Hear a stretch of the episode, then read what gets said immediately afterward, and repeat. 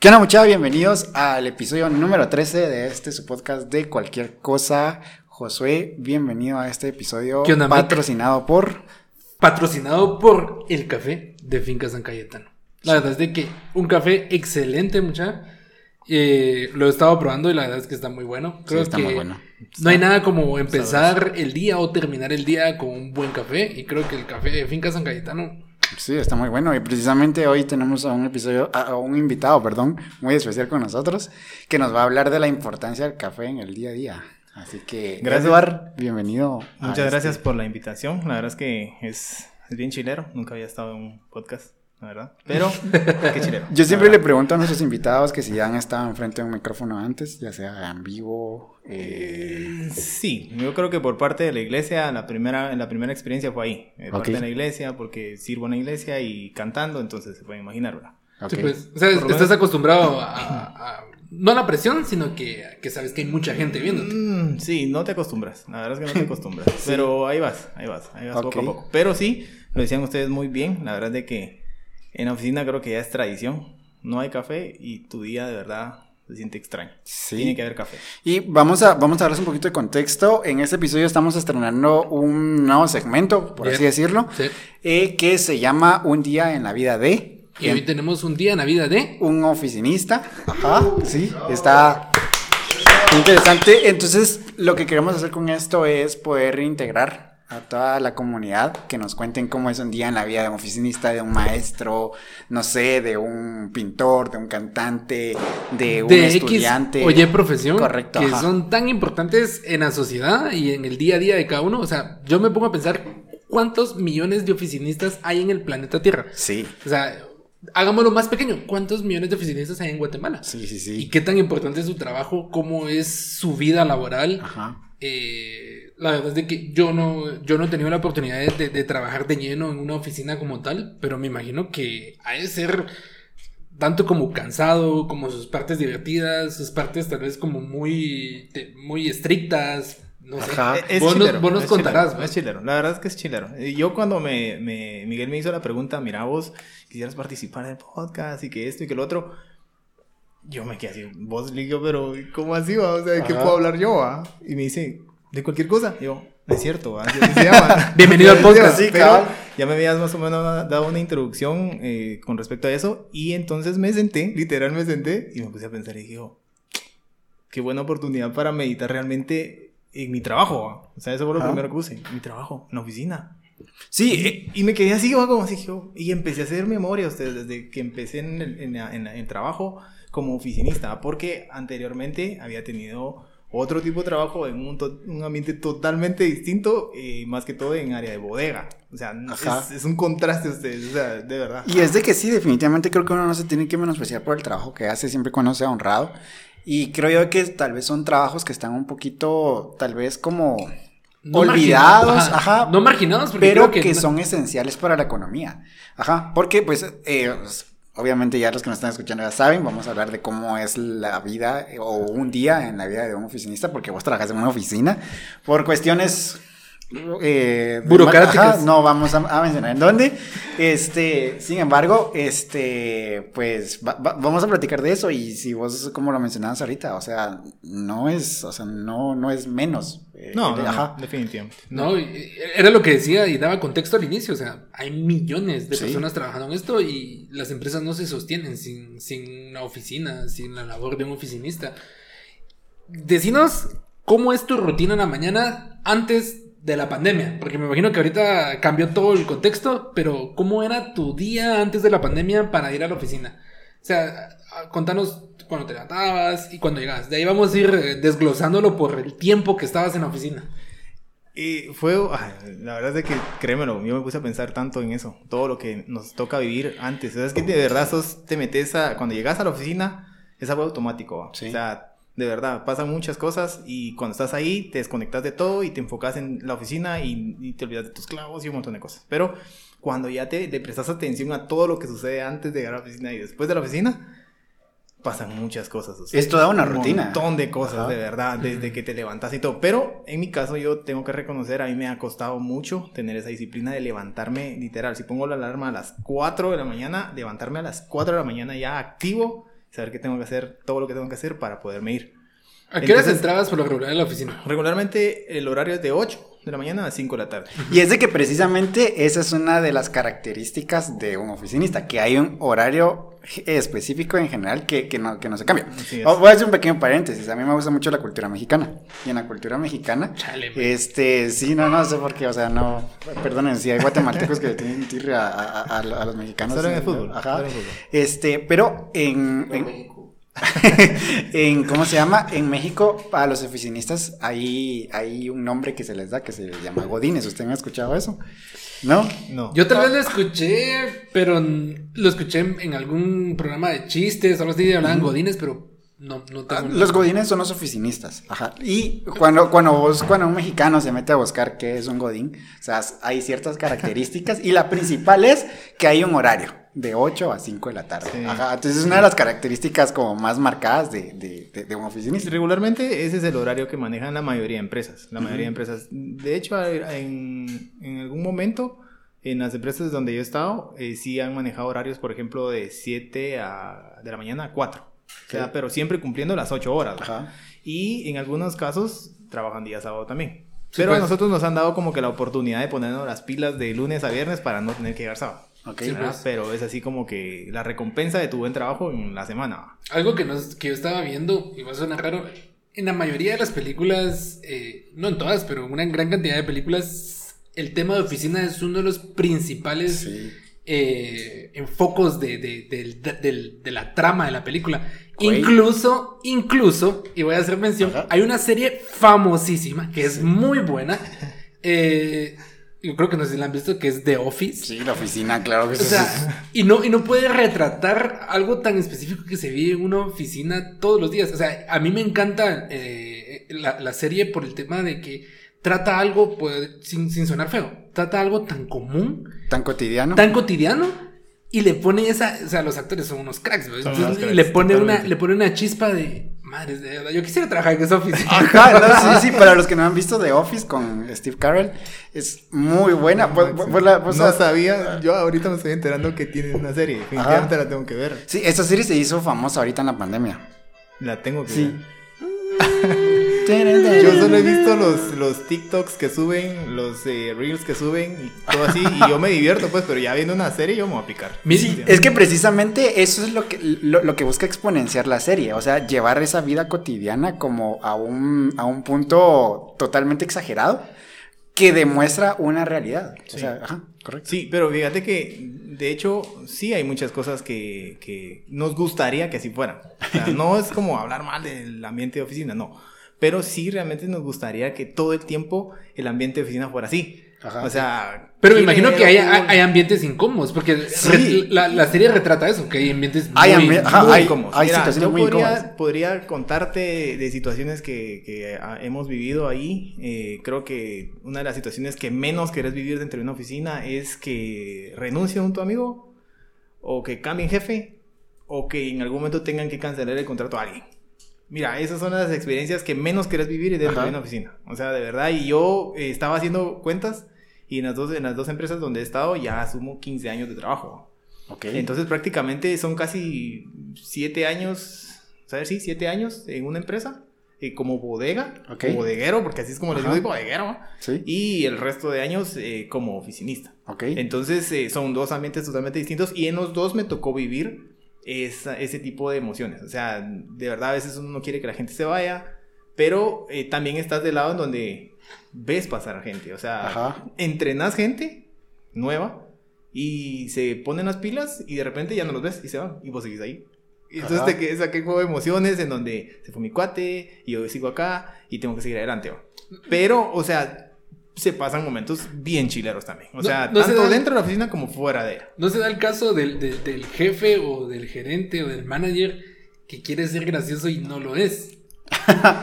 Fíjate que he tenido la fortuna de toparme con, bueno, gracias a Dios he tenido muy buena relación con mis jefes. De verdad, yo trato podríamos usar, ustedes saben cómo se le llama al que se lleva bien con el jefe, ¿va? Sí, O sí, sea, sí, aquí, sí. ¿va? Obviamente, ¿cómo se le dice, va?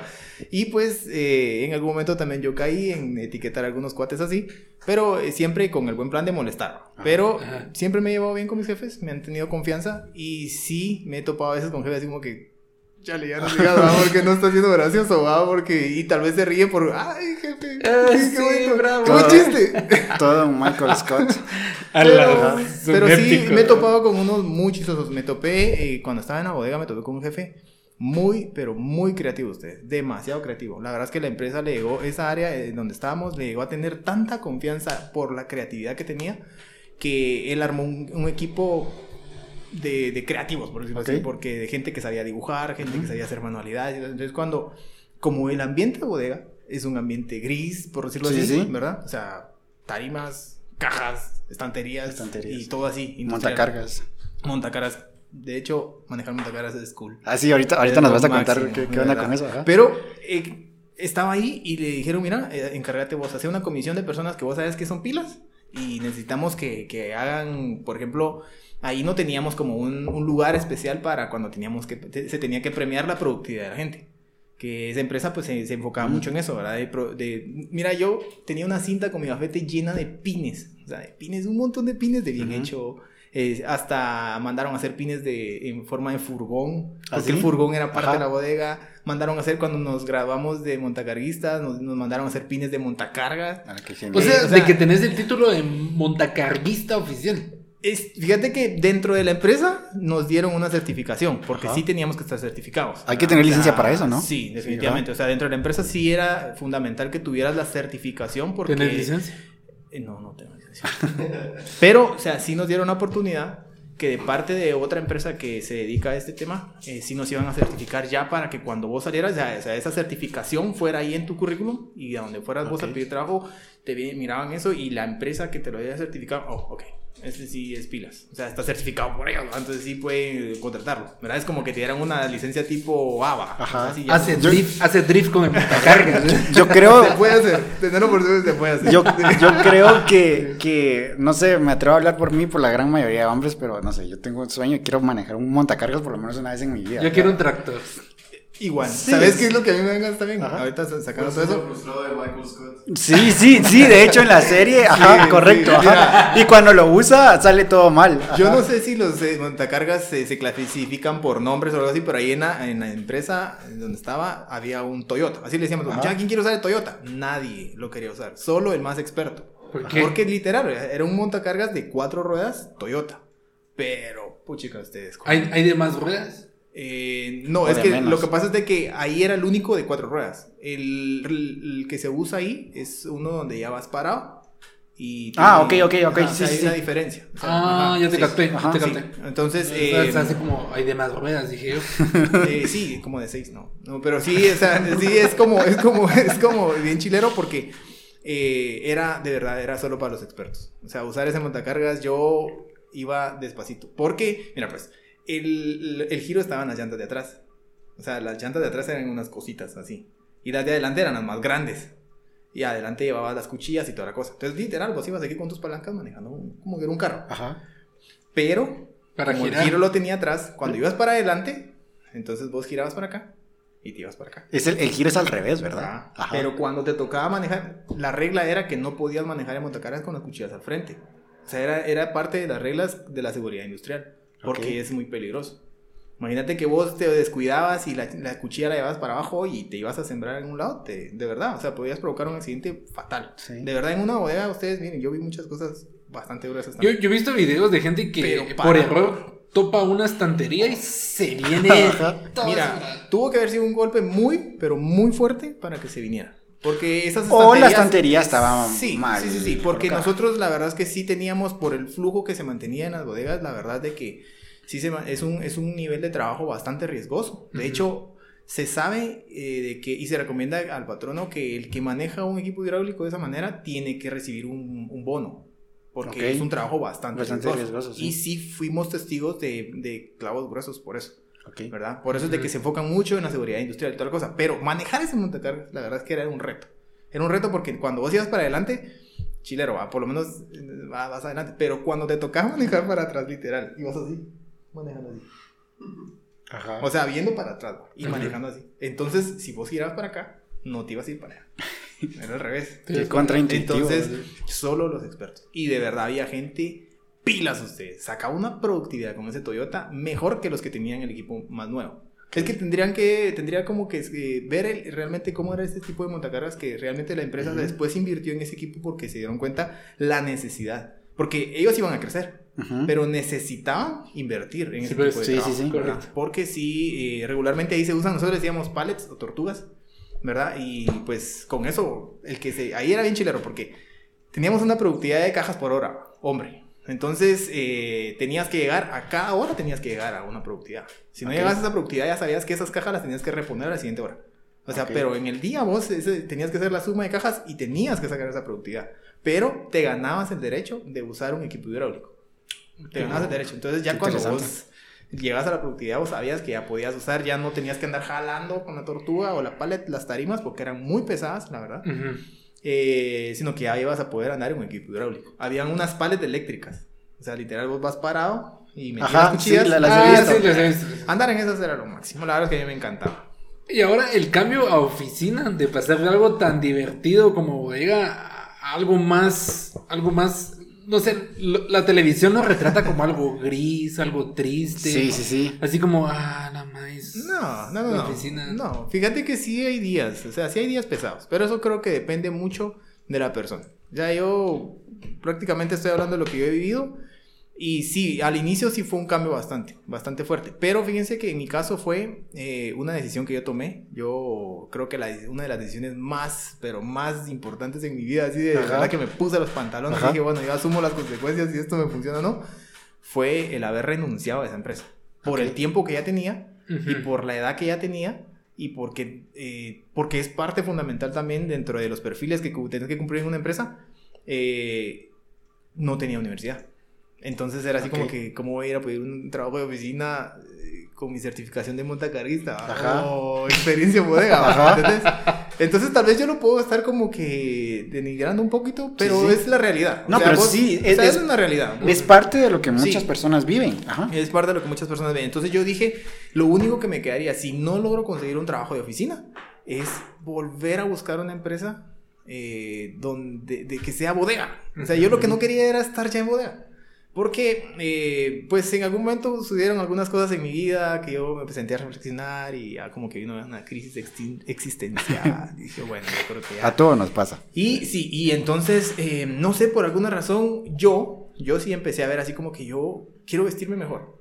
Quiero cambiar de estilo de vida. No sé, fue así un reto personal, va. Y el oficinista que a por fuerza todo el tiempo tiene que estar Tiene que guardar, sí, de acuerdo a la empresa, eh, cada empresa tiene una política de imagen, entonces tenés que respetarlas, ¿verdad? Tienes que respetarlas. Algunas empresas ya más actualizadas eh, o más modernas, podría decirle, no sé, eh, ya pues ya no te exigen un traje, ¿verdad? Formal, Formal, ajá. ya no te exigen tal vez una corbata, o ya no te exigen un uniforme, o ya no te exigen ropa formal, ¿verdad? Ya puedes llegar tal vez con una tu t-shirt o un- Una polo. hasta en bermudas, he visto trabajos en bermudas, así frescos, nítidos, ya no- con barba, pelo largo. Y también eso es, eso es algo que, que- que nos gustaría hablar más adelante porque a vos te gusta mucho todo el tema de... Ah, sí. No, no sé cómo se clasifica, se clasifica como moda, ¿no? Aqu- O, aquel- aquel- o el código, un buen código de vestimenta. Aquel tiene la particularidad para los que pues, no tienen mucho contexto, nuestro querido amigo, es de que viste muy bien, o sea, Sí, gracias, gracias, o sea, gracias. mantiene la etiqueta.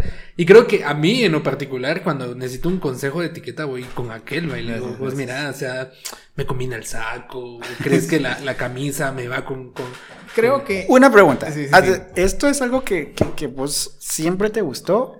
¿O la transición allá a un trabajo de oficina jugó un papel importante en esto? Fíjate que empezando porque mm, por mi mamá. ¿Ok? Ella nunca le gustó que anduviéramos fachudos. Así nos decía. Siempre. Ajá. O sea, ella dijo, miren, de verdad, no sé, nos miraba una playera sucia y vaya a cambiar. O Ok. miraba tenis sucios, vaya a limpiar los tenis. Pero si eran blancos. Entonces creo que desde ahí como que viene una formación va, de parte de mi mamá. Mi papá no, no nos decía nada, pero mi mamá era así como que no. O sea, de verdad podemos estar limitados, decía ella, pero no los quiero ver fachudos. Va. Después, en la bodega, es bien raro Sí, que sí. te enseñen esa cultura, ¿verdad? Porque ahí andas con jeans, Botas, Botas. punta de acero, casco, lentes, chaleco con reflectores, cinturón de seguridad de fuerza, eh, gabachas, cuchilla, todo mundo, y sucio. Va. Entonces ahí nada que. Pero cuando yo salía, siempre trataba la manera de andar, no andar fachudo. Entonces siempre me recordaba eso. va. ok, ok. Pero O sea que él trabajaba con su casco y con saco. Cabal, va. Entonces, cuando yo, miren, ¿cómo son las cosas? Porque cuando yo, la primera vez que me compré un blazer, por así decirlo, y me lo puse en el bus de la empresa, todos se quedaron así como que, uy, ¿y este quién es? Uy, quieto, como dice el, Ah, el, el uy, meme, va así, quieto. quieto. así va, o sea, así como, uy, quieto. Entonces, yo me quedé así, uy, ¿este ¿qué onda? Solo es un saco. ¿Pero Ajá. por qué? Porque ahí nadie estaba acostumbrado a verse así. Todos Ok. andábamos sucios, pues. O sea, sí. era un trabajo de bodega. Entonces, cuando yo le- me lo puse así, dije, yo, wow. O sea, sí, sí causa impacto, ¿va? o sea, la diferencia. Entonces, de repente, cuando yo empecé como que a pensar en salir y toda la cosa, sí, ya miraba ciertas eh, opiniones ahí de mis papás, de que empezara a ver cómo cambiaba de ambiente, para Ujú. mejorar y toda la cosa. No sé, algo vieron mis papás, tal vez en un comportamiento mío o en un acomodamiento, no lo sé. Entonces, cuando yo, bueno, ya estaba asistiendo ya a la iglesia y llego a la iglesia y empiezo a ver a un, a un muchacho bien vestido.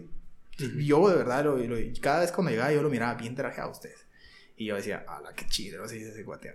O sea, buen reloj, bien combinado, eh, unas chaquetas que se llevaban encima del saco, unos zapatos. Ajá. O sea, yo de verdad le pegaba el escaneo en todo. Y decía, bueno, algo tengo que aprender. Ok.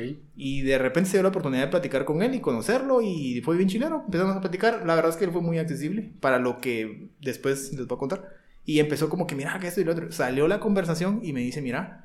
Ah, bueno, yo le dije, pues, le empecé a decir así como que, vos, qué chilero, tus trajes, va.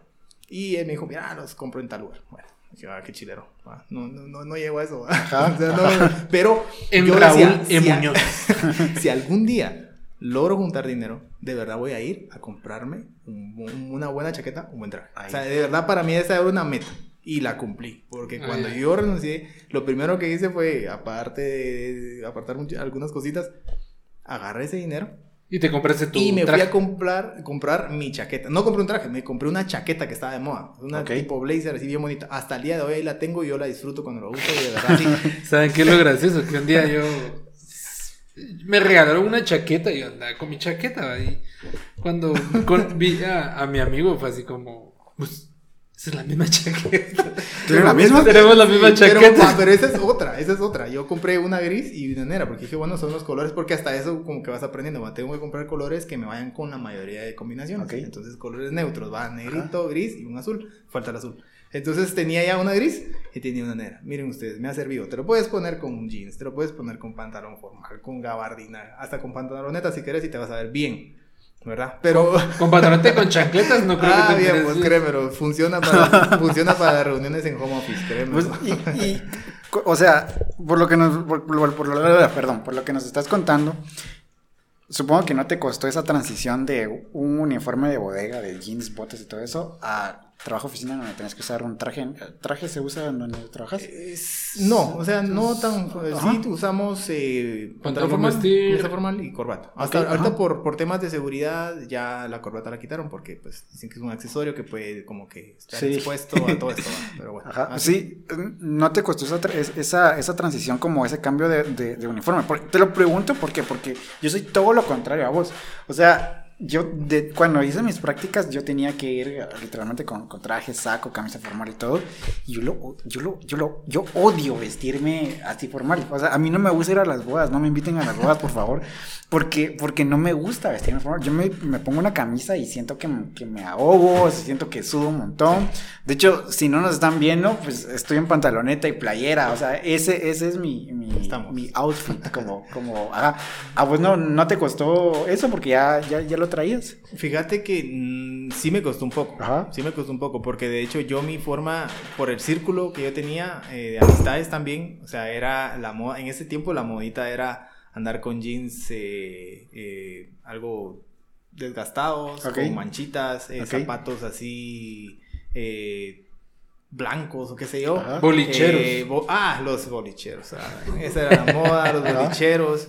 Eh, tus playeras cuello B pegaditas, algunas con algunas marcas, otras con ciertos colores. Sí. Eh, a mí no tengo problema con usar eh, colores eh, fucsia, rosado, morado. Era la moda y a mí me gustaban. vista. Y yo los usaba y era en una bodega, era pesado que te vistieras así, porque Sí. te puedes imaginar todo lo que te decían. Pero, eh, bueno, de, de pasar de eso a, a venir y decir, bueno, ahora ya no voy a tener mis playeritas, sino que ahora tengo que ir Con con camisa. formal. Todos los y días. no puedo irme con una camisa morada o una camisa fucsia o una camisa rosada, que sí hay colores, pero, pero, o sea, era una regla. O sea, Ajá. ahí era camisa de cierto color.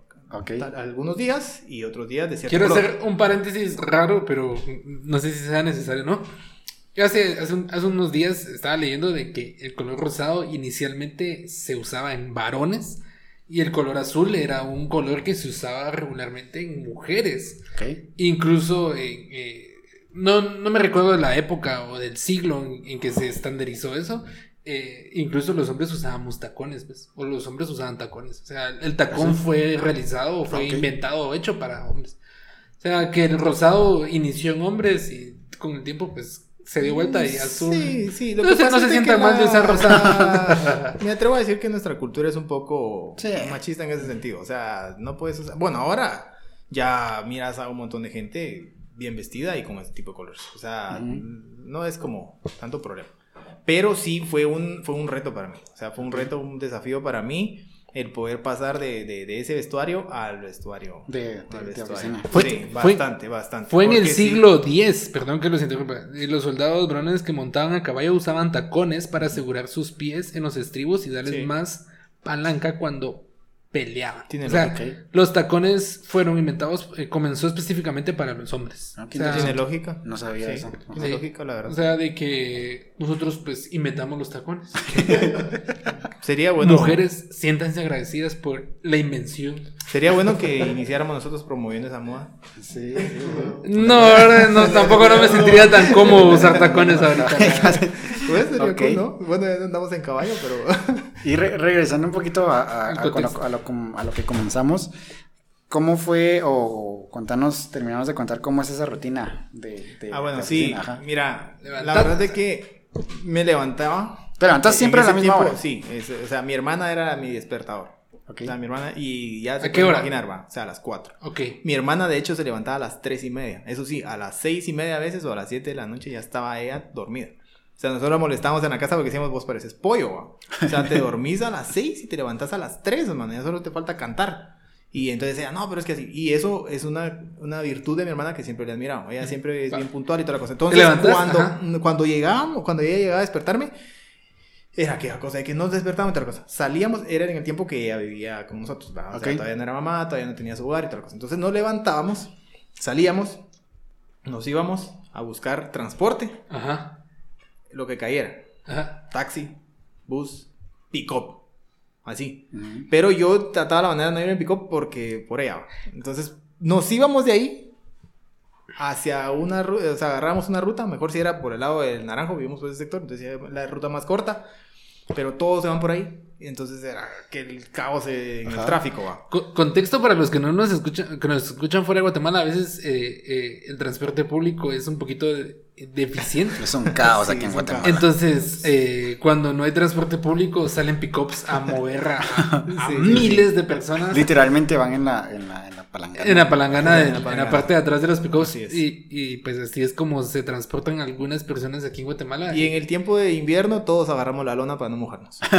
Sí, hay algunos sí. pickups que tienen una, Sí. una lona, entonces se Sí, cubren. no, de- o sea, de verdad. Si Sí. llegaba el piloto y decía, muchachos, está lloviendo, nos tiraba la lona. Y entre todos de los que íbamos allá dentro de la palangana a taparnos todos con la lona así, agarrándonos con una mano y con la otra agarrando la lona con tal de no mojarnos. Pero Lo, lo dije en algún podcast anterior que el transporte en Guatemala debería contar con como deporte Como extremo. deporte extremo, sí. no totalmente, totalmente. Y más cuando, cuando está la aglomeración de gente en la parada y miran que viene el pick-up a lo lejos, vacío, y tenés que subirte a la palangana, man. O sea, Sí. de verdad, o sea, tenés que correr atrás y agarrarte de, de- de- de donde fuera y lograrte subir, man. O sea, de verdad. Y vas, y mira, y llega un momento en el que te subís y ya no tenés necesidad de agarrarte. La misma gente Ajá. va tan lleno que la misma gente te sostiene. Es como un Tetris. ¿Te, imaginas los Juegos Olímpicos? Así, Sí, sí, sí, claro. así a lo lejos, así, todos los atletas así, Y los taxis se convierten en taxis de ocho personas. Un, un carro para cinco personas. O sea, literal van tres adelante, Parece carro de cuatro atrás. payasos eso. Y si tiene, y si sirve la puerta del baúl, ahí meten gente también. O sea, o Eso no lo sabía. Bien. Lo dejan de hacer cuando hay alguna autoridad ahí, esos que ya saben ustedes. ¿no? De, Entonces, de hecho, cuando comenzó la pandemia, sí se, se dio mucho eso. Porque, obviamente, por el tema de los contagios, se restringió mucho el tema de aglomeración. Sí. Y, evidentemente, en un taxi, de un automóvil que caben cuatro o cinco personas, normalmente van 10 personas, evidentemente era un punto de contagio Muy alto. Ajá, muy alto. Entonces yo me recuerdo que hubieron noticias de que los, eh, la, la, la policía de tránsito, o sea, detenía a estos, a estos carros y abrían el baúl y iban dos cuates ahí, vamos. Sí, sí, o sea, a nosotros con mi hermana nos tocó irnos en camionetas, o sea, Ok. buenas camionetas, o sea, sí, buenas camionetas, que digo, chica, esta camioneta está jalando gente, entonces nos metían en el baúl y ahí íbamos en el baúl, lujo de baúl, la verdad, para poner tu colcha y tu Es armada. y Uber quedarte- Lux. De verdad, o sea, la gente aprovechaba el- su carro y aunque Sí. fuera un buen carro, llevamos gente. Entonces, regresando a, la, a Ok, lo que me gracias. preguntabas, nos íbamos, yo Llegaban. pasaba dejando a mi hermana.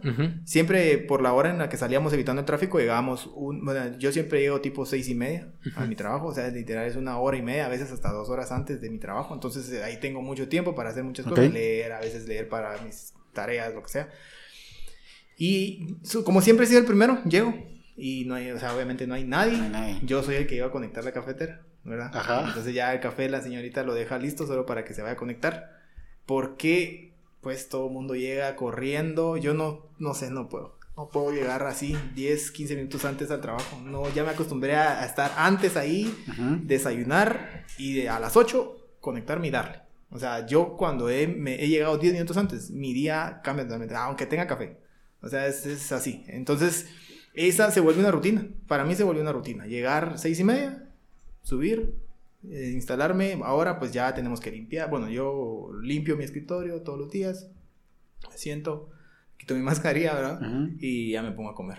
O sea, siempre desayuno tipo 7 de la mañana. ¿Son cubículos o son.? Eh, o- Sí, todavía tenemos la oportunidad de tener escritorios individuales. O sea, sí. o sea, Sí, hay, algunas empresas que ponen cubículos así. Sí, ponen sí, sí. Paredes así. Sí, de hecho la empresa sí tiene ese tipo también de, de- de espacios para trabajar. O sea, pero ese más que todo en las áreas donde sí hay mucha gente. O sea, ahí sí necesitan reducir el espacio. Entonces, literal, tu, tu espacio de trabajo es como de, ¿qué? ¿Un metro se podría decir? Un metro cuadrado.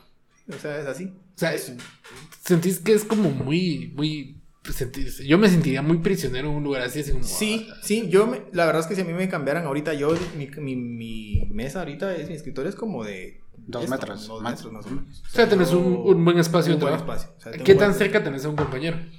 Ah, bueno, ahorita por tema de pandemia nos tienen separados, por lo menos eh, lo que es la regla, un metro y medio. ¿verdad? Pero cuando estábamos llegando todos, eh, Antes a de tu pandemia. distancia, a tu distancia, o sea, del escritorio para donde vos, vos estás era Ahí está tu compañero. Sí, o sea, no es como tan, tan espacioso, que digamos. Correcto.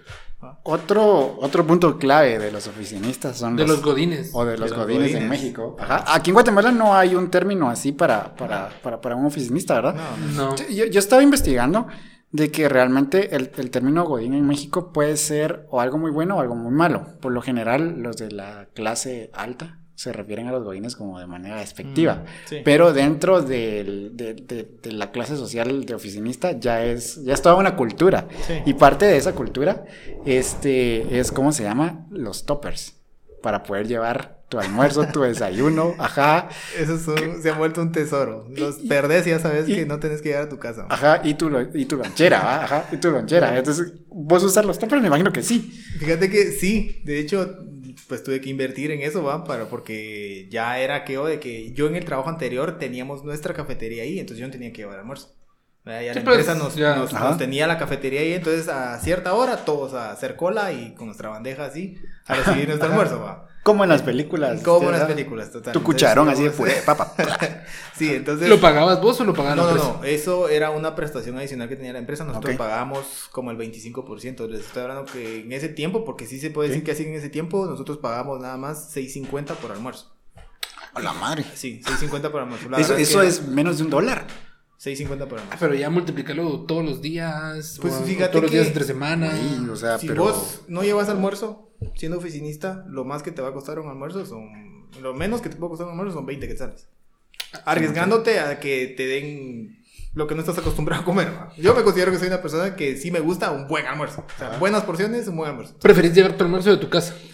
Eh, sí, a veces, a veces, eh, una vez de gasto. Eh, no, eh, sí, mi mamá a veces me dice, mire, eh, ahí está, dice almuerzo. Entonces yo llevo mi almuerzo y pues es mi casa y es mi comida, entonces yo decido cuánto me calculo. Rara vez comes en la oficina, fuera de la oficina. Que, que de no hecho, la mayoría de veces, la ¿Sí? mayoría de veces, sí. Pero Ok. eh, sí he tenido que buscar lugares en donde tal vez he tenido que pagar un poco más, ¿verdad? Pero yo sé que es un poquito más aseado a la forma de que Vas sin amebas. Exacto. Es un poco Sin más E. saludable, es un poco más saludable y pues te llenas, ¿verdad? Pero en la empresa anterior, o sea, se vivía lo mismo, solo que ahí el costo pues era mínimo. O sea, Sí. si- mira, si vos no tenías para almorzar, de verdad tenías problemas pa- para, tus- en tus finanzas, mano. Porque de verdad, o sea, tenías que, a la quincena cuando tenías que pagar. Y hablando de que no eran 15 días, literalmente hablando 15 días, cabal. sí, sí, sí. Estábamos hablando que a veces eran quincenas o dos semanas de, ¿qué? Cuatro... 10 días. ¿Diez días? Ajá. Entonces la empresa venía y te vendían los tickets. O sea, había una fecha para ir a comprar tus tickets. Hacíamos cola para ir a comprar nuestros tickets. ¿va? Entonces vos llegabas y decías, para la quincena. El muchacho ya sabía, te contaba los tickets, los arrancaba. Sí, eh, tenías que poner tus datos, Ok. se lo dabas al proveedor de la, de la Ajá. cafetería que estaba en ese tiempo. Entonces ellos con eso agarran toda su bolsa de tickets e iban a la caja a cobrar. Oficinas, creo que ha llegado el momento de cambiar la forma en que almuerzan sus Teníamos, teníamos, teníamos esa ventaja, entonces eh, igual, o sea, ellos estaban dispuestos a darnos desayuno, eh, almuerzo, y si teníamos que hacer turno, eh, turno de noche, nuestra cena, ¿verdad? Ah, y también había tiempo de refa. Entonces vos podías llegar y comprar, o sea, pero todo eran costos que la empresa cubría por lo menos más del 50%. En el área de oficina no es así. O sea, Sí, en tenés oficina, que- ahí sí, lo que hacen las empresas es de que o tienen espacio para poner un food court, ¿verdad? Si son empresas bastante grandes, o pues tenés allá alrededor, hay gente que, de hecho, ahorita por tema de pandemia ustedes, yo a veces me he quedado observando al, al chino de las granizadas, Ajá. al chino de los chucos, De los chucos. al chino de la, de la carreta que vende golosinas o snacks. A esos cuates no están sin clientes en todo el día. Sí, o sea, sí. de verdad, ahí mira, vos llegás, el, el de las granizadas. Mira, ese, tenés que ir a hacer cola para recibir tus granizadas. Entonces, es como que ya sabes que a la hora del almuerzo, tu almuerzo y tus granizadas. Granizada es, es, es un... En México se le Ah. conoce como raspado, creo yo. Raspado. Sí, raspado. Ajá. Es, es literalmente hielo como... Hielo. Tal vez nuestro director nos averigua en otros países cómo se llaman las granizadas. Los granizados, ajá. Director lo miro durmiendo, entonces. O los chucos. ahí- no sé Los chucos, los chucos es, es- un hot dog. ajá, los chucos es un hot dog que lleva guacamole y embutidos. Sí, el mixto. Ajá. Es, es ajá. un hot dog muy genial. Así, y Mira, se le, ese se le un- llama chucos porque este coloquialmente es alguien que está en un puesto de la calle. Mejor digamos detalles, ¿verdad? Porque de verdad es que es un sabor. Yo, nosotros no sé si ustedes han intentado, pero en mi casa hemos intentado hacer chucos y no quedan. igual. No, no, No, quedan porque tenés igual. que estar chuco para No, no quedan igual. O sea, si no y estás de chuco, hecho, no. de hecho, en, eh, el, el- parte de la cultura de la oficina es eso. Cuando vos Ajá. te juntás con cuates y dices, mucha, vamos con el chino a comprar panes. Ustedes, es el momento en donde vos vas a contar chistes, donde vos vas a, a desahogarte, man. O sea, ahí comprando tu pan, tu tortilla y toda la cosa, ahí es donde te juntas. Incluso hasta para algunos ir a, a- a ligar o ir a coquetear. Me imagino. A tirar casaca. Sí. Creo que tengo entendido que en Guatemala, o no sé si en otros países, eh, está prohibido tener parejas dentro de la oficina. Está prohibido, pero Más no se cumple. creo que lo... No, que acá en Guatemala somos pilas para ese pedo. Ah, no, Sí, las, las leyes imagino- están, las leyes están para... para, para romperse.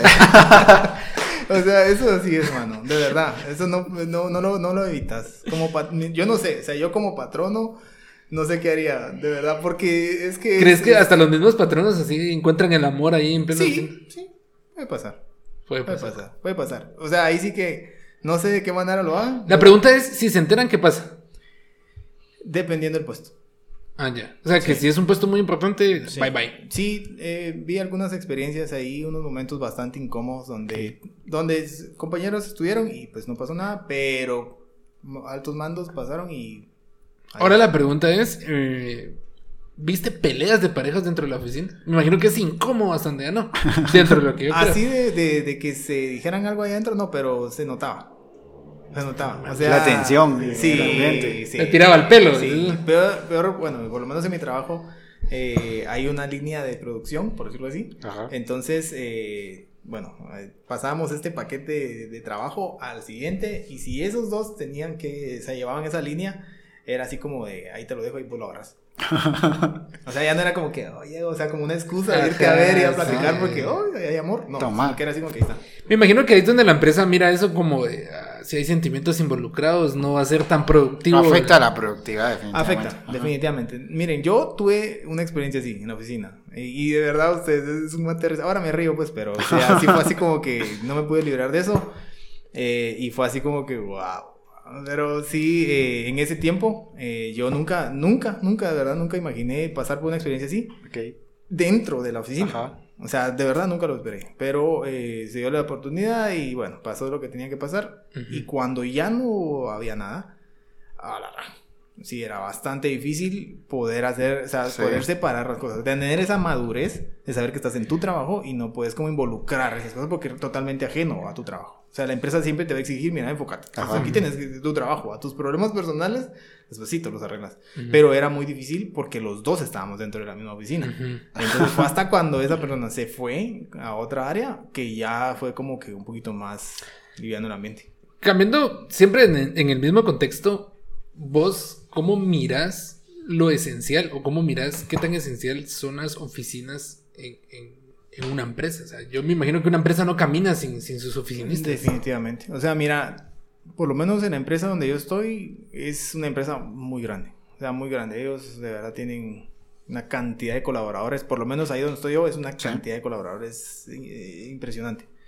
Entonces, darle el ambiente adecuado a cada área, a cada persona, eh, ha de ser un reto para los que están atrás de eso, Sí. ¿verdad? Ver la logística del ambiente, los colores eh, del equipo que usas que sea óptimo, las plataformas que usamos que sean estables, o sea, de verdad es como eh, un reto, vamos. Entonces, yo creo que por lo menos yo puedo decir que donde yo estoy, eh, no puedo como dar un... decir que me ha hecho falta algo. O sea, siempre hay como...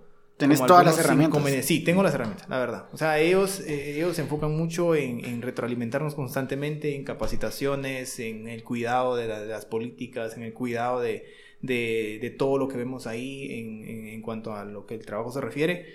Y cuando antes de la pandemia teníamos también oportunidades, ¿verdad? Porque hay un departamento que se enfocaba en eso, de poder eh, tomar al grupo y poderlos llevar, ¿verdad? Dentro del horario de oficina. Por eso te digo, es que se vuelve una rutina. Sí, sí, sí. Pero te sacaban de esa rutina y te llevaban a un salón. Y nos sentaban ahí dos horas con personas que te iban a dar una charla. Que yo admiro mucho a una persona que de verdad, de todos los que nos dieron charla, esa persona era con quien nosotros queríamos que nos llamara siempre a darnos capacitaciones, que era precisamente para eso, para incentivarnos Ujú. a salir de la rutina. Eh, pues ellos, todos ese, el grupo que está ahí son psicólogos, ¿verdad? Industriales o psicólogos organizacionales. Específicamente esa carrera se dedica a eso, ¿verdad? Sí, sí, sí. a crear ese ambiente, a, a sacar lo mejor de vos. Y entonces nos sacaba. Y nos íbamos a ese salón y todos felices. Parecíamos niños cuando, por ejemplo, del colegio te llevaban a un museo o algo así, ¿va? O sea, era, verdad era bien chilero. O sea, mucha, ah, miren qué Sí. capacitación, mucha, qué chilero, vámonos, va. Y lo bonito era que hasta te daban tu almuerzo. Entonces todos decimos que che, van a dar almuerzo, qué rico, porque los almuerzos eran muy buenos. Sí, es que- llegamos y pasamos un buen El tiempo. catering le dicen. Ajá. Cuando regresa, cuando se terminaba, regresábamos de verdad ustedes. O sea, se sentía otro ambiente. Quiero trabajar. Sí, Ajá. o sea, porque esa es la función. Entonces, eh, por lo menos yo puedo decir que la empresa, las dos empresas donde, hemos, donde he estado, se han enfocado mucho en eso. Sí hay algunas mejoras, puntos de mejora, eh, pero creo que a eso van, ¿verdad? O sea, para ir mejorando constantemente y, y así. Pero sí, pues es, es Den- verdad, Yo lo he disfrutado. Dentro de la cultura también de los, ofinis- de los oficinistas están las, las actividades sociales, las famosas cooperachas, que alguien va a cumplir años, mucha, eh, son, ¿qué? 20 quetzales, ¿va? Y al final te dan un pedazo de pizza con un vaso de... de, de- Sí, de Europa. sí. Ajá, Ajá. ¿Cómo- ¿Cómo, cómo es, ¿Cómo es eso? Que es, o sea, es bien chistoso porque se me hace algo muy injusto económicamente hablando, pero creo que uno se la pasa bien. Fíjate que sí, porque nosotros ahí, con, ahí en el departamento eh, sí tenemos esa cultura. O sea, sí tenemos esa Ajá. cultura. Eh, cada, Cada eh, mes. Cada seis meses. Ah. Cada seis meses se reúne una cierta cantidad de dinero y con eso se compran todas las cosas que necesitamos para adornar los lugares de cada cumpleañero. Ajá. De hecho, a mí Hay un calendario, me imagino. eh, sí, sí, o sea, se les pregunta a todos en qué fecha cumplen años y pues ya sabemos que ahorita ha afectado un poco el tema de la pandemia, porque como por lo menos ahí la logística que se está manejando donde yo estoy es de que dividieron al grupo en dos para que no hubiera tanta gente en la oficina. Entonces ahorita, antes estábamos un día sí, un día no, pero ahora estamos una semana sí en la oficina y una semana home office, ¿verdad? Entonces así se va rotando cada grupo. Entonces a veces las fechas de cumpleaños no coincidían. O sea, por ejemplo, vos hoy estabas, esta semana pasaste home office y fue tu cumpleaños. Entonces Sí, te ajá. adornaban Ajá. a la semana que Ah, llegabas. ok. Ah, o sea, era así. O sea, es un poco loco. Te adornaban y llegabas y tus globos desinflados. no, cabal. Entonces, de hecho, yo, yo, a mí me- yo molesto mucho a, la- a las chicas que coordinan todo eso porque siempre en mi cumpleaños tengo la mala suerte que eh, nosotros descansamos el 31 de junio, es de 30 a 31. ¿Qué cosa? Junio. Ah, el día del ejército. Ajá. Eh, pero el mes es de 30, sí, ¿verdad? No, no me recuerdo. Algo ajá. así. Ah, no, mucha, que clavo. eso. Bueno, no sabemos esa fecha que, que no, pero bueno. va. Es 30, Sí, es 30. 30, ¿va? 30 de junio. El día del ejército en Guatemala. No quiere buscar, no, no, bu- no buscó lo que le pedí. Sí. Ok. El director está indignado. ya. No, de verdad no recibió su cheque de bonificación. Eh, Le dieron un cheque y no tenía fondos. ¿Crees que necesita una capacitación para que Sí, se sí, sí. incentive? Sí, De hecho, podemos contratar a un psicólogo. Ok. En este momento puedo pagar todo el... Sí, sí. No, Perdónanos, por favor. No, eh, sí, eh, fue como... eh, ha sido un poquito difícil de ver para ellas, pero en mi caso yo las molesto constantemente porque en los últimos tres cumpleaños, bueno, dos cumpleaños, yo regresaba de ese feriado y mi lugar así como que yo iba todo emocionado porque esa es la tradición, madrugan las personas que van a adornarte el lugar para que cuando vos llegues encontres tu lugar adornado. Entonces yo Ajá. llegaba y el lugar no estaba adornado. Porque llegas mucho más temprano No, que no, ellos, no, ¿no? no. Porque Porque venía regresando. de- Veníamos, o sea, siempre, por ejemplo, los descansos caían, por ejemplo, un 30 de junio el jueves y el viernes, entonces descansábamos, pero el primero de julio también se descansa para nosotros. Ok. Entonces agarraban jueves, viernes, sábado y domingo. Entonces la persona que estaba encargada llegaba un día lunes y mi cumpleaños siempre cae el 4 de julio. Híjole. Entonces... Siempre el- cae el 4 de julio. Siempre cae el 4 de julio. sí. No, no, pues, Ajá, o sea, hay cabal, unos, hay unos años que cae el 5, hay otros que cae el 7.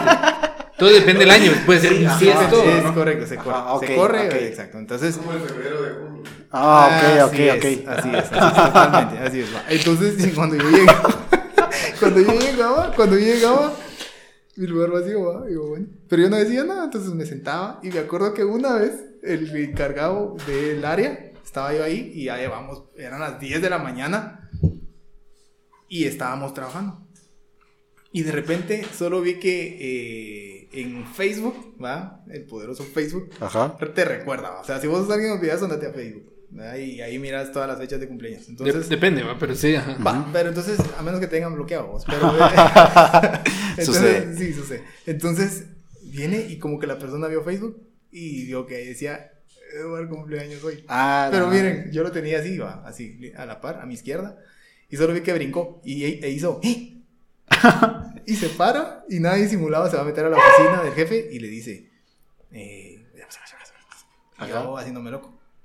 Entonces vienen y me dicen, mira, fíjate que quisiéramos ver si nos puedes hacer el favor de dejar tus documentos a gerencia para que los firme el jefe. Ah, con mucho gusto. Yo haciendo, siguiendo la corriente para no hacerlos sentir mal, va. Ajá. Entonces me fui y yo dije, no sé para qué. Cuando regresé mi lugar estaba adornado. Entonces tenían ahí chocolates. La mara ahí- corriendo así. Sí, me da tanta risa porque la chica era nueva. La, Ah, que, la- la que estaba encargada Ajá. era nueva. Y ella no sabía ni qué hacer. Hasta me compró un chocolate ¿va? para, como para decirme, mira, discúlpame. Y en una hoja me, me- me puso perdón. Entonces Ajá. yo ahora los molesto. ¿va? Porque Ok. ya dos, dos, dos eh, años consecutivos que se les va la chaveta. Ok. Entonces, pero sí, sale a todo eso. O sea, los cumpleañeros eh, sí se les adorna su lugar, se les compra. un pastel. Antes se compraba un pastel para todos, pero ahora, pues, por ese tema de la pandemia, ya solo se les compra. También se tiene la tradición de que antes eh, un grupo lo invitaba al cumpleañero y le pagaban entre todos su almuerzo, ¿verdad? Y eso también es una de las tradiciones que se vive en la oficina. ¿verdad? Te ven, "Eh, sí, sí, vámonos a la hora de almuerzo y te llevamos a comer. Ahora no se puede hacer así. Ahora es así como que, mira, fíjate que yo, hoy es tu cumpleaños y yo soy el encargado de invitarte, ¿qué querés? Te mando a pedir, va. Y ya, ¿cómo se cumplís? Se dan los famosos intercambios de regalo. Lo- Sí, lo- lo- Los han hecho. A la vez, Sí. Eso yo creo que en la cultura guatemalteca, no sé si también en otras culturas. ¿Cómo cuesta? Pero a la madre, no. Ajá. ¿Cómo cuesta? ¿Cómo ha sido tu experiencia con eso también? Mira, yo no me puedo quejar de los regalos que he recibido. Ajá. Porque yo sí, de verdad, no le pongo tanto coco si en algún momento me regalan algo de, de 9.99. Ajá. Yo, por mi parte, sí crecí en esa cultura de que mi mamá también nos enseñaba a que si teníamos que dar un detalle, pues que fuera un buen detalle. ¿va? Entonces fue así como, eh, tampoco algo de 500 pesos a vos, pero sí era así como algo bonito, pues. Ok. ¿verdad? Entonces yo, en específico, yo trato de ver los gustos de las personas. Ok. Entonces, cuando a mí me ha tocado a alguien de regalo, sea una chica o sea un chico, yo más o menos le decía algunos gustos y, eh, y por eso me voy. ¿Va? Por eso me voy. Entonces, yo sí he tratado de dar un regalo, pues, decente. Decente, ¿verdad? ok. Y también a mí me han correspondido. Pero sí he visto regalos que se quedan así como que... "Hola, no". Entonces, se Seguramente, establecer- seguramente ahí están Ah, sí. queriendo conquistar. se, se- se tuvo que establecer por lo menos mínimo, un mínimo de regalo, ¿verdad? Por lo menos ya con 50 quetzales ya conseguís algo así que Sí, valga sí. la pena, ¿vos? Qué triste que te regalen un Halls, ¿no? Ah, la No, entonces después eh, vinieron, hicieron una regla en donde decían, eh, miren, eh, si no puede, no quieren comprar un regalo porque no saben los gustos, entonces pidan un dulce o pidan un chocolate, pues. Ok. De verdad, ustedes. Venía la gente y decía, yo quiero chocolate. O sea, te llevaba un chocolatito. vamos. Un, O sea, así. Un granada de O sea, 50. Cabal, mano. O sea, sí. O sea, una, deja- o sea, de. Eso ya es premium. Eso un kiss ya es premium. Sí. Un granada de de esos 50 o sea, centavos. sí, de verdad. no, o sea, o sea, mira, no vamos a criticar a nadie, va, pero no sé, no, hasta el día de hoy no he llegado a entender por qué es que hay gente que es así, vamos. O sea, es un regalo, pues es un presente, entonces Tal vez, un tal vez hay, hay gente que tal vez sí lo está pasando muy mal económicamente y, y ya gastar 50 quetzales. Sí, no. Sí, no, porque a veces también te topas con personas que sí miras que durante el año se dan ciertos gustitos Mm, y ok, cuando tienen Sí, que sí, dar así, sí, va, sí. a veces también tiene mucho que ver si por ejemplo yo no me caes tan bien, va. Entonces, ala, y casualmente me tocó Yo, yo te compraría un chocolate laxante, la verdad. No te diría que es un chocolate laxante, ¿verdad? No, pero sí, pasan muchas cosas. Ok. Y sí, sí es parte de las tradiciones de una oficina. Sí, es, es, es- es bien interesante, es bien interesante el, el poder cuando uno ya, ya analiza un poquito más a profundidad lo que es un trabajo de, de- de oficina, o sea, tiene sus partes divertidas. No vamos a hablar de las partes negativas porque realmente no, no es nuestra intención el poder resaltar lo negativo de, de- las cosas, ¿no? Sin embargo, sabemos que tienen sus, sus partes tal vez un poquito desafiantes, tal vez no tanto negativas, pero es bien interesante, la verdad, porque realmente yo no me había detenido a pensar la importancia de un oficinista hasta que nació la idea. Ay, Sí. Bueno, platicábamos con Sí, vos, entonces sí. creo que a todas las personas que nos están escuchando Y son y oficinistas. son oficinistas de verdad, mis respetos, todo trabajo eh, digno es, que, que, o sea, es, es, es de, es respetable, es de aplaudir y de verdad es una industria que le da de comer a mucha gente, Sí, de, a demasiada gente. Ujú. Entonces, pues sigan echando ganas, sigan echando ganas. Tal vez, como vos decís, de, de pronto puede ser un poquito tedioso, un poquito de mucha rutina, pero pues dentro de eso, pues creo yo de que creo de que se pueden encontrar este tipo de situaciones que, que, que son cotidianas, pero que a la- al mismo tiempo son divertidas. ¿no? Me, me imagino que cada cultura lo adapta a su, a Sí. su contexto de, de a fina- al final pasar un buen momento en el trabajo, porque vos decías el momento que se iban a comer y se contaban chistes y que no sé qué. Me imagino que en cada cultura se adecua de, Sí. de cierta manera y, y creo que esto, eh, hablábamos al inicio sobre la serie, enfatiza mucho la serie de que al final pues el trabajo de oficina no tiene que ser aburrido, Ajá. dependiendo mucho de, de cómo estés. Sí. Y pues animar a todas las, a las- a todos los cientos y miles de personas que, que trabajan en una oficina a, a seguirle echando ganas. sea, Sí, mira, fíjate que vos dijiste algo muy, muy cierto. Y realmente, cuando vos te dedicas a conocer a tus compañeros, ¿verdad? Sí. En mi caso, que me digan a mí, mira, vos no, no, no conoces a aquel ya teniendo siete años de estar ahí, de verdad, o sea, te da un poquito de pena a vos. Ujú. Pero, o sea, sí hay gente así. Gente Ajá. que llega, se sienta, enciende su eh, máquina, trabaja Y se va. y se va. O sea, sí. Y yo no sé, pero yo a veces estoy ahí, yo cuando entro, buenos días, trato la manera de ir a los que estén a sus lugares y los saludo. Ujú. Y cuando me tengo que despedir, hago lo mismo. Lo mismo hacía en la otra empresa. Y trato la manera siempre de despedirme con estrechando la mano, un abrazo. Y Con actitud. ¿Verdad? Cabal, con actitud. Siempre fui así. Pero hay gente que llega y ni buenos días. Sí, y sí. nada que buenas tardes. Ah. O sea, sí. Y entonces eh, yo siempre he tenido como ese, ese conflicto. Sí. que cuando yo estoy así miro que pasa la gente y, de largo. Y se van. Y yo, y yo me van a decir, bueno, vos, te va bien. Pero, o sea, mira, pero después me he dado la oportunidad de conocer a algunos. Ok. Y sí hay momentos en donde de verdad a veces te sentís avergonzado. Porque vos como que juzgas la actitud de la persona porque te está afectando, Ujú. ¿verdad? Pero cuando vos ya te dedicas a conocer a las personas, de verdad hay gente que se la está pasando muy, muy... Sí. O sea, está pasando desafíos bastante fuertes en la Muy vida. perrón. Y pues, lamentablemente, el trabajo no te va como que a cuchuchar todas tus penas, ¿verdad? O sea, vos sabes que vos llegas a la oficina y tenés que hacer tu trabajo. Sí. O sea, tenés que separar eso y a veces es muy duro, ¿verdad? Ahorita la pandemia, de verdad, yo creo que a todos nos ha afectado. Y tuvimos compañeros, ¿verdad? Que en algún momento salieron afectados con este virus y fue la bomba, Sí, sí. Eh, personas que han tenido que pasar por problemas de que algún, algún familiar ya no está. Entonces todo eso afecta el ambiente. Aunque uno diga que no, Ujú. sí afecta el ambiente porque eh, cuando no están, entonces ahí sí como que algunos reflexionamos y decimos, ah, este hace falta. va". Sí, Tanto sí, en lo laboral, porque sí afecta en lo laboral, la verdad en la producción afecta, pero también cuando vos te detenés y mirás que alguien no está, decís vos, ay, no está, Ajá. no está, ¿verdad? Aunque no, no sea tu cuate, ¿verdad? Yo tuve una experiencia de un chavo que, que a ellos, él, él entra, de verdad, es, de verdad es un crack para trabajar, yo no sé cómo le hace, él termina una hora, hora y media antes y anda pidiendo más trabajo, y anda pidiendo más trabajo, y Ok. yo digo que chilero. O sea, la- creo que los años que tengo estar trabajando me ha dado como que esa poca madurez de, de- de no criticar y no etiquetar a esta persona por lo que está haciendo Ok. de mala manera, sino que de verdad aplaudirle, ¿verdad? Porque son pocas las personas que en algún momento tienen esa actitud. Algunos, ¿verdad? Nuestra cultura, la mayoría es así como que ya terminé, ya terminé, va, peluche. Pero a otros no, otros tienen Ujú. esa actitud. Entonces yo admiro mucho eso y él casi no habla con nadie. Pero un día me dice, había una promoción, ¿verdad? Y de, una vez de uno de unos cafés y te, literal casi que te estaban regalando el café. Entonces Ujú. me dijo, yo nunca escuché que dijo, yo nunca he probado un capuchino. Y me dice, Edu, acompáñame. Y él no, o sea, de verdad, él no, le dice eso a nadie. no te. Entonces, ¿qué fue lo que ayudó? De que yo me he dado la oportunidad de, de- de hablar con, a- con cualquiera. O sea, no solo Ok. con el que es más, más amigable, sino que también con aquellos que son ahí, retraídos, calladitos, esto y lo otro, aunque siempre van a tener un muro enfrente, ¿va? Ajá. Que vos le decís, ¿cómo estás? "Mm, bien. Y de ahí no sale más. Ahí te, sea, así. te das la- te, das, te das cuenta lo importante que es el café en la vida de la oficina. Ah.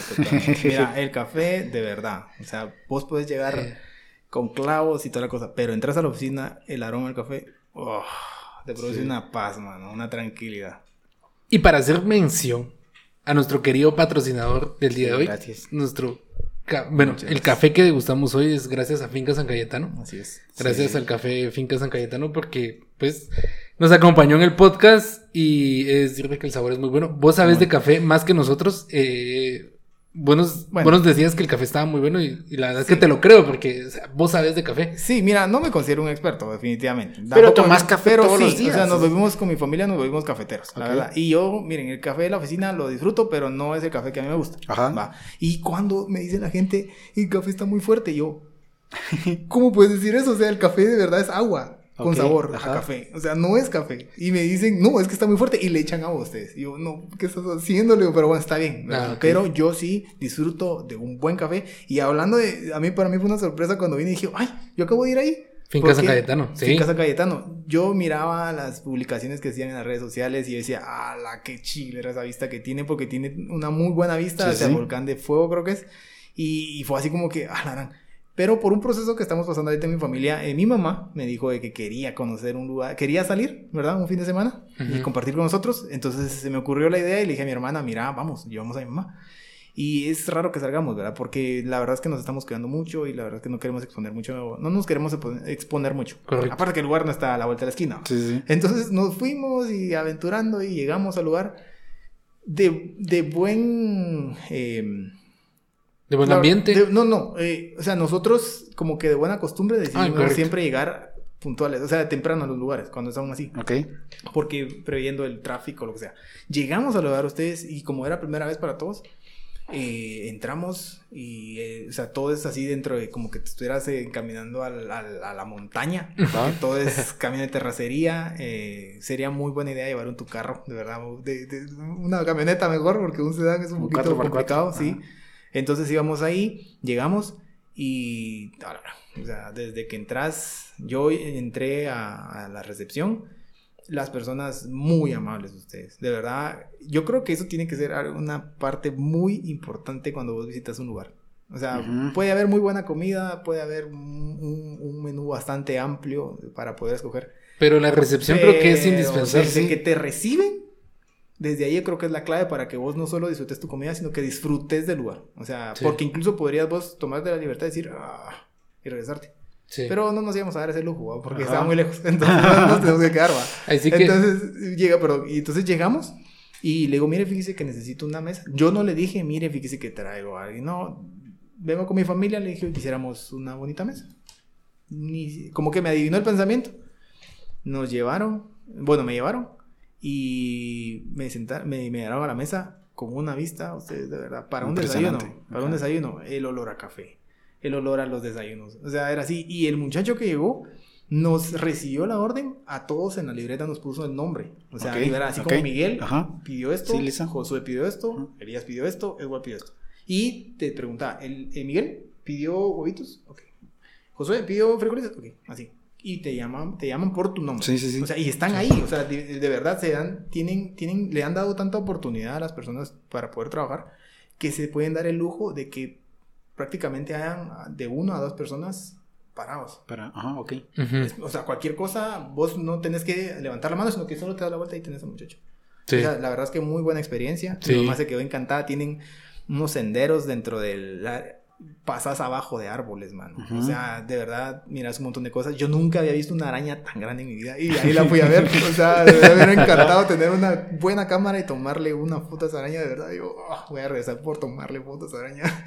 Pero, de verdad, a mí me encanta la fotografía también, ¿verdad? Y la pasamos muy bien. Sí, cool. gracias Qué a, nuestro patrocinador de Sí. que es Finca San Cayetano por su delicioso café y agradecemos que nos haya acuerpado este este podcast Sí, que, este episodio. Que esperemos seguirlo Sí. llevando eh, a un siguiente nivel que ya sería el tema de home office que me imagino que cambió completamente el tema de la oficina Ajá. pero pues, seguirlo tocando un- profundizar más en el tema Hay, de- hay de- mucho de qué hablar. La Sí, verdad sí, es que ahorita el, el ambiente de oficina ha cambiado un montón y hay mucho de qué hablar. La verdad es que yo creo que aquí nos quedamos cortos.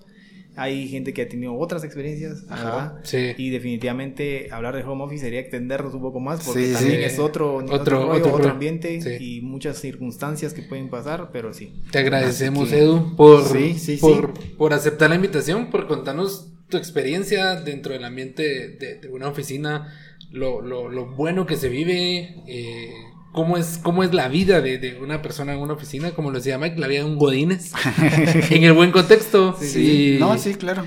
y pues, o sea, estás siempre invitado al podcast Sí. y para seguir tocando es- estos temas tan, tan chileros. Y me imagino que próximamente tendremos otros, otras, otros trabajos, otros Sí, oficios. sí, sí, Sí, ajá. sí, sí, sí. Así como mencionamos al inicio, queremos hacer este segmento así bien cool porque, o sea, no, no, no es por menospreciar, pero, o sea, ¿a, a quién se le ocurriría que hay algo extraordinario, algo cool dentro de una, de, de un trabajo que es muy rutinario? Pero ya nos dimos cuenta de que dentro de la rutina hay cosas extraordinarias. Así que, Sí, sí. Edward, gracias por, por aceptar la invitación, por caer al podcast. Te deseamos nada más que lo mejor, al igual que hemos estado haciendo con, con, con los otros episodios. Si, si vos conoces a alguien que nos quiera recomendar para que nos venga a contar sus, sus experiencias acá, aceptamos sugerencias, acept- aceptamos Claro.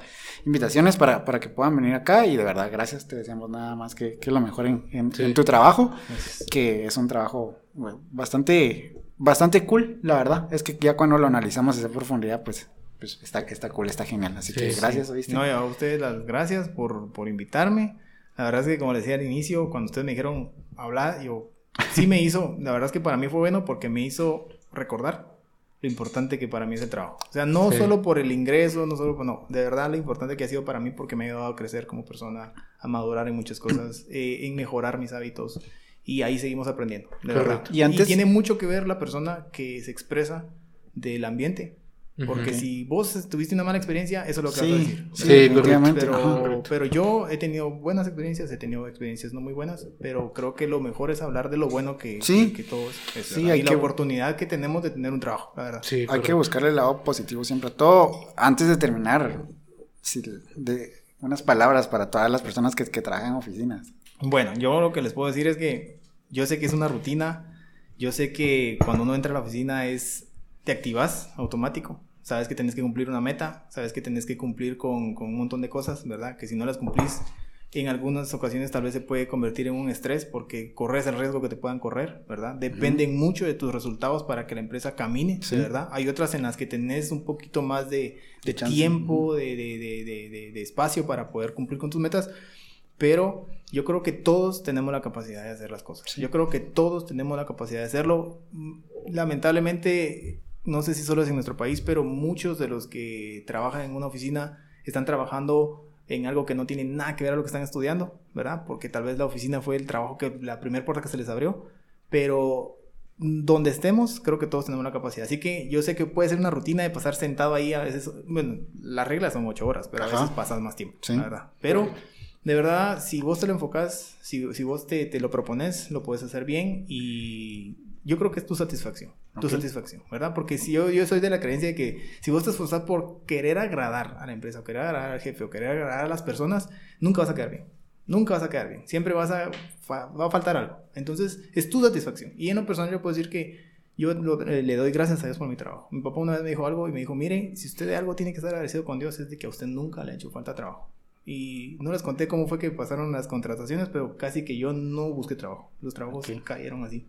Qué alegre. Entonces, sí. Gracias. Entonces, ánimo a todos, de verdad, Sí. sigan adelante, echémosle ganas. Les mandamos un saludo a todos los, ofici- a la- todos los oficinistas que nos están escuchando. Y miren The Office. Ajá, sí, miren The Office. Este, así voy a que ver. gracias a, a todos los que nos escucharon este episodio número 13. Les mandamos un saludo también a todos y pues gracias Edu. Nuestro amigo en Gracias. Alemania, Guten Tag. Sí. Así que gracias y nos vemos en el siguiente episodio de, de este su podcast de cualquier cosa. Gracias, director. Bye. Bye. Bye bye.